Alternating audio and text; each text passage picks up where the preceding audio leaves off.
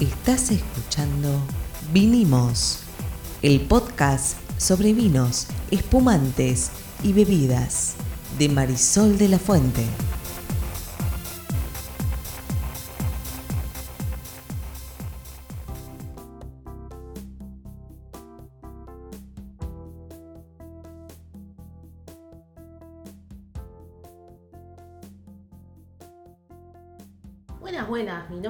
Marisol de la Fuente y soy Sol Sommelier. Y yo soy Ariel Torres y soy el que hace las preguntas del que no sabe en este podcast. ¿Qué vamos a hablar hoy? Vamos a hablar acerca de sustentabilidad en el mundo del vino. Bien. Bueno, acá estábamos mirando en la RAE lo que significa porque hay grieta también respecto de sustentabilidad. Sí, Algunos un poco, dicen tal que, vez. que tiene que ser sostenibilidad. Bueno, para la RAE sustentable significa que puede, que tiene sustento, o sea que se puede mantener o defender con razones, mientras que sostenible es que se puede mantener sin agotar los recursos. Así que para la RAE deberíamos decir sosten- sostenibilidad. Tan difícil de pronunciar y tan fea que vamos a seguir diciendo sustentable. Sustentable. Sí, sustentable, Sustentable da queda mejor. Sí, lo- siempre, siempre mandan en los idiomas, manda la palabra que es más, Práctica.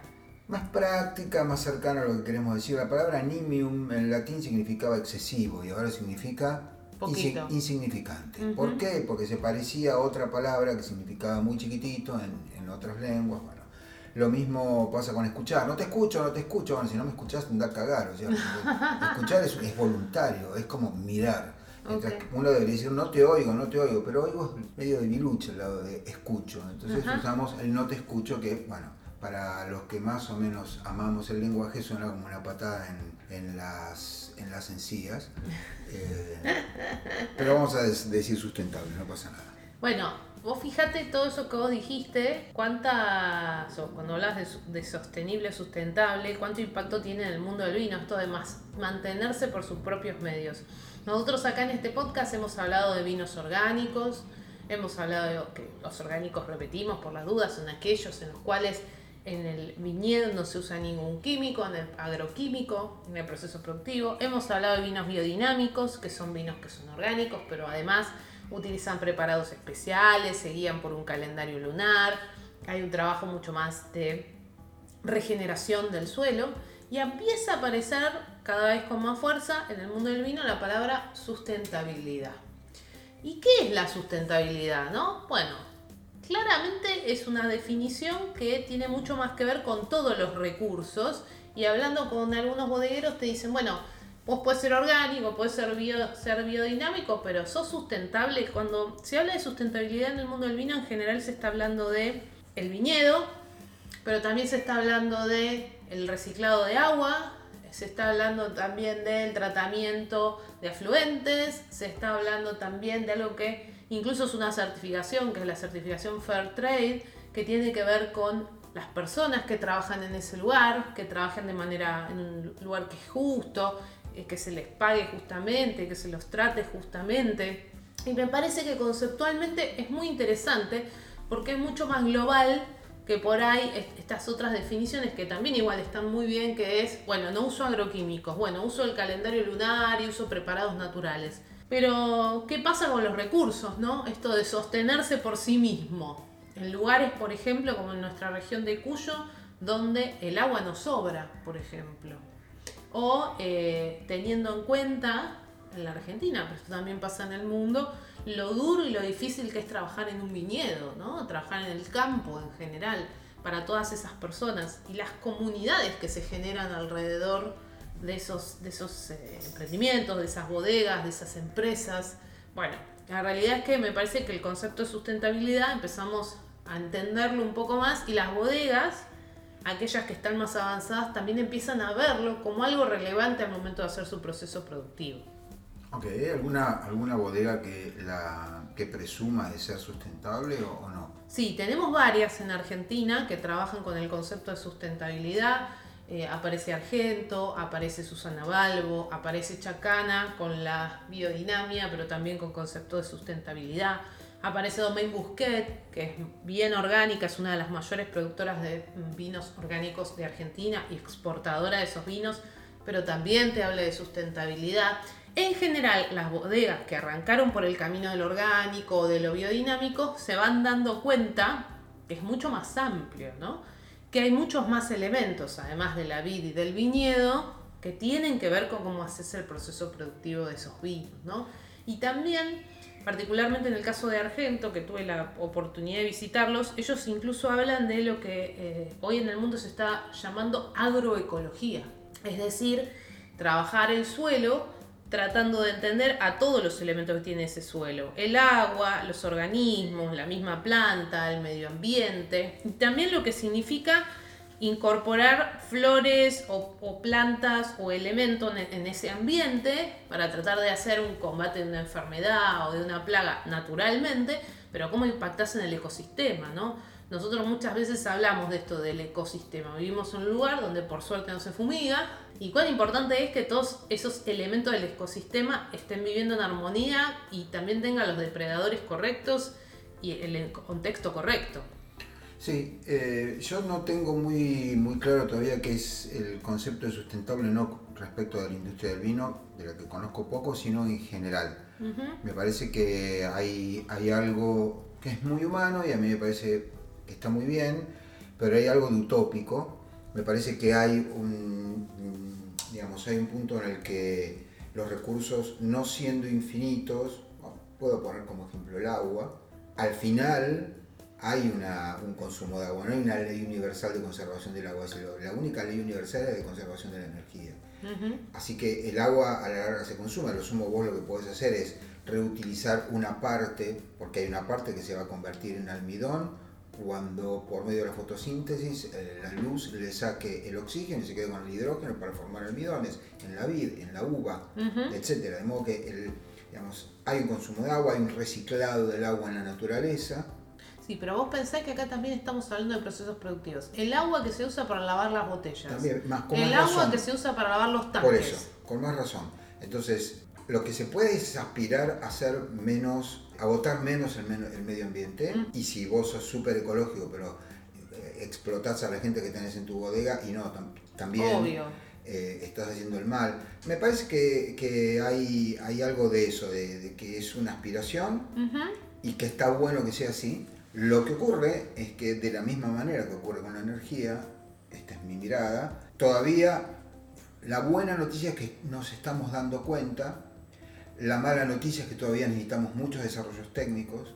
La otra mala noticia es que la dirigencia no se da cuenta de la importancia que tiene las ciencias básicas. Los LED, por ejemplo, que nos están ahorrando gigawatts de energía eléctrica, con lo que están contribuyendo muchísimo a, eh, evitar la producción de gases de efecto invernadero, fueron descubiertos cuando estudiaban pozos cuánticos. Vos conoces a alguien que estudia pozos cuánticos.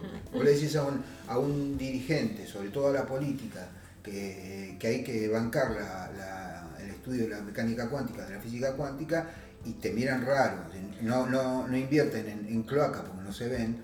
Así que me parece que la mala noticia es que no tenemos todavía la tecnología, falta para eso, no existe una tecnología todavía que nos permita ser completamente sustentables. La buena noticia es que lo empecemos a hablar, que sea un valor sobre todo es un valor para las nuevas generaciones que se empiezan a dar cuenta de que les están dejando un planeta hecho pedazos. Exactamente. Lo que no sé, algunos expertos están muy preocupados, es si tenemos tiempo.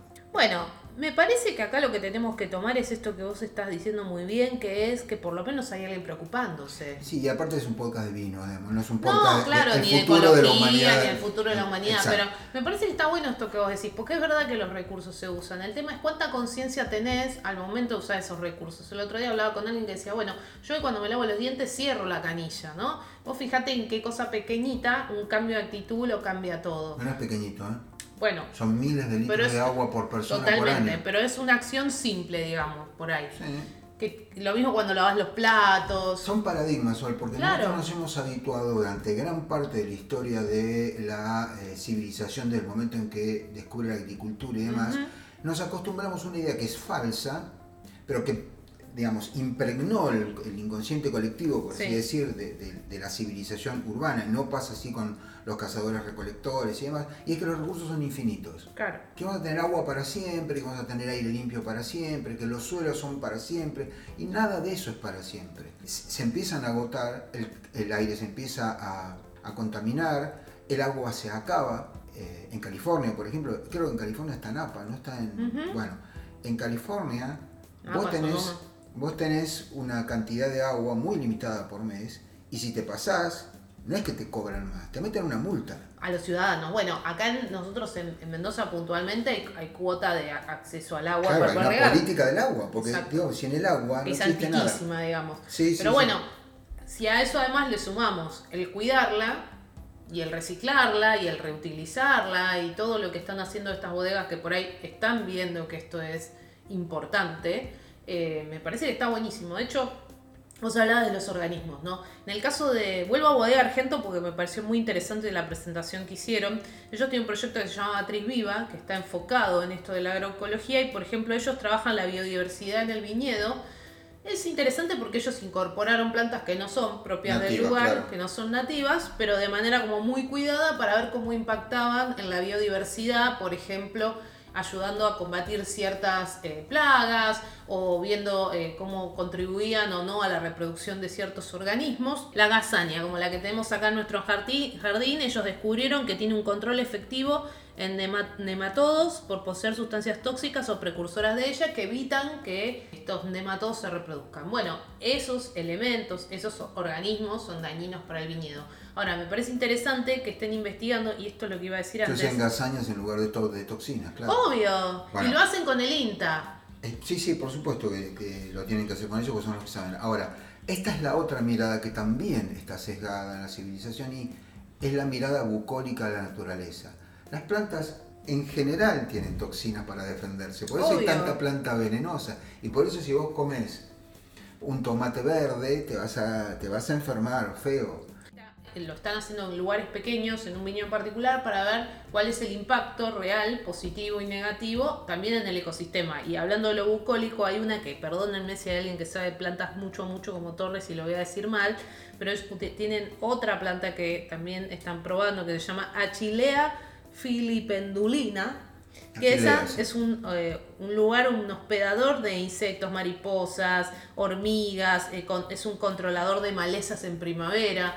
Bueno, son plantas, tienen muchas más, pero digo, me parece interesante esta idea de la agroecología, no, no necesariamente tiene que ver con esto de no tocar nada, sino si vamos a hacer algo, pensémoslo, veamos qué impacto tiene, hagámoslo a escala, veamos qué pasa con esa intervención en ese ambiente en particular. Porque acá aparece algo que también se habla mucho en el mundo del vino, ¿no? Esto de siempre hay intervención, ¿no? Lo lo que te dicen, decir, vinos sí. con in- sin intervención o con intervención mínima, del momento que pusiste la viña en un lugar o que eh, decidís qué día vas a cosechar, estás interviniendo. Desde el momento en que vos utilizás uva para producir alcohol, cuando digamos, no era la idea de la, de la planta, la idea de la planta era producir una energía rápida, que es básicamente energía solar convertida en algo que se pueden comer otros bichos, que viniera un, un pájaro, se comiera la uva y que dispersara la semilla allá donde le dieron ganas de lo segundo. Ya, esta, no era la idea que hiciéramos vinos de, de reserva o gran reserva. Ahora, al mismo tiempo no podemos negar nuestra naturaleza. Somos humanos. Lo ideal sería que nos sentáramos a pensar muy seriamente en cómo vamos a vivir en este planeta. Ahora además que resultamos ser 8 mil millones. Cuando yo nací éramos 3 mil. ¿Entendés? Son 5 mil millones de seres humanos más. Más. Es más del doble de lo que éramos cuando yo nací. Claro. Es cierto también que ahora hay un montón de otras tecnologías, pero también es cierto que cuando uno eh, ve esas tecnologías, no todas están completamente probadas y otras simplemente tienen mala fama. Algunas tienen mala fama con razón, otras sin razón. Por ejemplo, el LED tiene una súper buena fama, pero es verdad también que el LED produce mucha luz azul. Ahora, el otro día leí un artículo que están estudiando en Europa con los satélites el nivel de luz azul y cómo está impactando en el sueño de las personas, porque la luz azul reduce la producción de melatonina y entonces a mí no me pase nada la luz azul porque yo no duermo igual, pero digamos, en las personas normales que duermen Sí, normalmente, y parece que sí, que está teniendo un impacto. Entonces, incluso en aquellas tecnologías que tienen buena fama, porque acá también hay algo del orden de que tiene buena prensa, lo Mm. sustentable tiene buena prensa, insisto. Sí. Después te fijas cómo era que era sustentable y esperá, esperá un poquito, pensémoslo de nuevo. Porque vos estás metiendo una especie no nativa en un lugar que dentro de 100 años, si vos te vas de ahí, porque fracasaste con tu bodega, se va a comer todo, el- toda la, la ladera a la montaña esa plantita. Ahora, de todas maneras es una buena noticia que por fin estemos dándonos cuenta de que esto se termina. Y que y no que alguien hay- se preocupe. Mira, eh, eh, yo leí un dato también que, que me daba una bodega que es el siguiente, vos que hablas del agua. El 70% del agua del mundo se usa en la agricultura. Y sí, lógico. Entonces vos Del decís, agua, bueno, vos decís, del agua que se puede usar para, porque agua hay un montón en el mundo. El problema es que desalinizar el agua es Obvio. muy costoso, se llama osmosis inversa es muy costoso. Por eso el agua de mar por ahora no se puede usar. Ahora, el otro día hicieron, están empezando a hacer experimentos en los que le sacan la sal utilizando reactores nucleares, que tienen mala fama. Y voy a tomar agua radiactiva, yo ya lo veo, ¿no? Como sal. Si alguien lograra desalinizar el agua de una manera económica, se terminó el problema del agua. Bueno, suponemos. Pero digo, me parece que son un montón de preguntas que se abren, que están súper interesantes.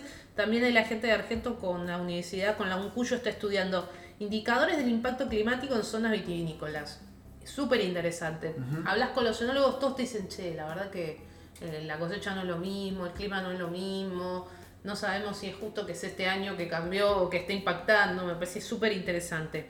Criterios y acciones de adaptación al cambio climático a considerar en las plantaciones, ¿no? Bueno, listo, nos dimos cuenta que claramente todo está cambiando. ¿Qué hacemos para no empeorarla y además poder seguir plantando, ¿no? Y esta que hablábamos antes que es como la coexistencia controlada con malezas y con otros organismos en los viñedos. Me parece súper interesante que, que por lo menos se esté pensando, y de hecho hay algunos estudios, hay un estudio que se hizo en UK, tiene un montón de datos, pero te voy a contar algo que me parece también interesante, que me da al menos a mí mucha esperanza, que es, le preguntaron a la gente en febrero de este año, de 2022, cuán importante era la sustentabilidad ¿sí? al momento de eh, comprar un producto.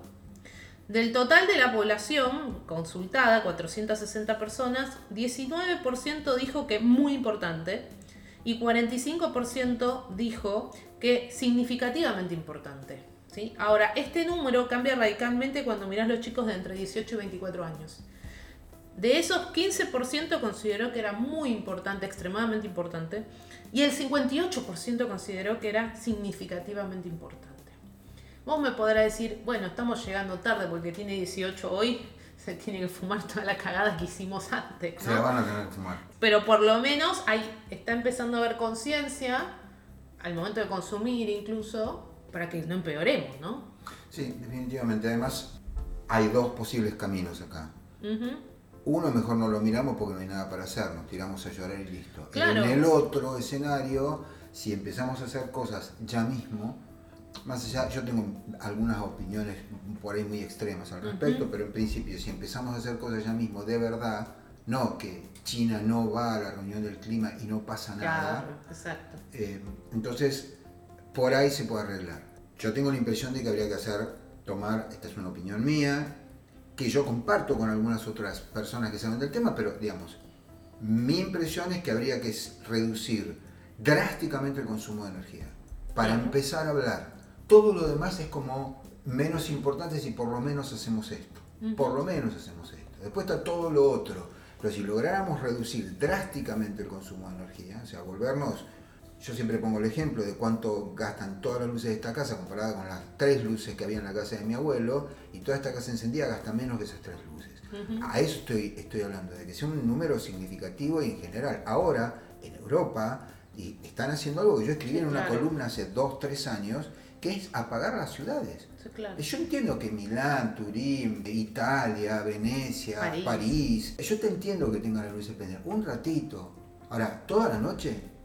Los turistas van a saber que hasta las 12 de la noche está prendido el pueblo apagado. ¿Por qué? Porque hay que reducir el consumo de electricidad, en realidad de todo, de toda eh, forma de energía, porque alguna forma de energía no se nota, pero están, y las consumís. Me parece que ese sería un paso. No veo que haya ni la más mínima intención. Ahora en Europa, por la guerra en eh, Ucrania, están, digamos, les está apretando el cinto, entonces están tomando algunas medidas. Por ejemplo, apagar las ciudades. Claro. Sí, hay que sacar un poco la careta y, ver realmente dónde están los problemas. De vuelta, me parece importante que por lo menos se hable. Para cerrar, te cuento otro dato de esta misma encuesta. Le preguntaron a la gente si la sustentabilidad afectaba directamente su decisión de compra. Y si miramos a todos los encuestados, dice que el 75% respondió sí, voy sí, yo prefiero eh, un producto sustentable sobre uno que no lo es. Y de vuelta, si miramos los chicos entre 18 y 24 años, el 80% dijo que era importante en su decisión de compra. No, por, no digamos, no resulta raro entonces que muchas marcas, muchas empresas estén trabajando este concepto. Sé fehacientemente que hay bodegas en la Argentina que lo están trabajando seriamente, con todo lo que significa reciclado, energías renovables, tratamiento de afluentes, cuidar a la gente y demás. Sí, también me parece que hay que tener un poquito de cuidado en esta idea de que, como vos bien dijiste, no se convierta en un eslogan para vender cosas, sino Sí, realmente igual- en una conciencia Igual la industria del real. sí, sí, total, eh, coincido. No lo del vino, digo, hablo en general. Bueno, en general van a pasar muchas cosas. Yo creo que la industria del vino es de lo más serio que hay. Sí, La- totalmente. La, la- digamos, por, por ir con vos, la, la- la veo, la he visitado. digo, no, se, no se puede boludear mucho en un lugar donde llueven 200 milímetros por año cuando hay suerte. Exacto. Eh, y donde no hay agua del todo. Ujú. y, y tal, y sigue la. Pero bueno, está, está muy bien que lo estemos hablando. Ojalá, ojalá se tomen además decisiones políticas de peso y en serio. Hemos, los dos hemos visto cosas al respecto y hay, hay mucho de, de inconsciencia todavía, sobre todo en las personas, no en los chicos, pero sí en los más grandes. Bueno, pero mientras los chicos se impulsen también y las empresas como la industria del vino empiecen de a poco a tomarlo en serio, creo que tenemos un poco de esperanza de que podamos entender que el mundo no es una cosa, es un ecosistema en el que habitamos y que como tal tenemos que ser respetuosos y tenemos que cuidarlo. Así es. Bueno, esto se llama Mínimos. Vinimos. Nos vemos en el próximo capítulo. Chao.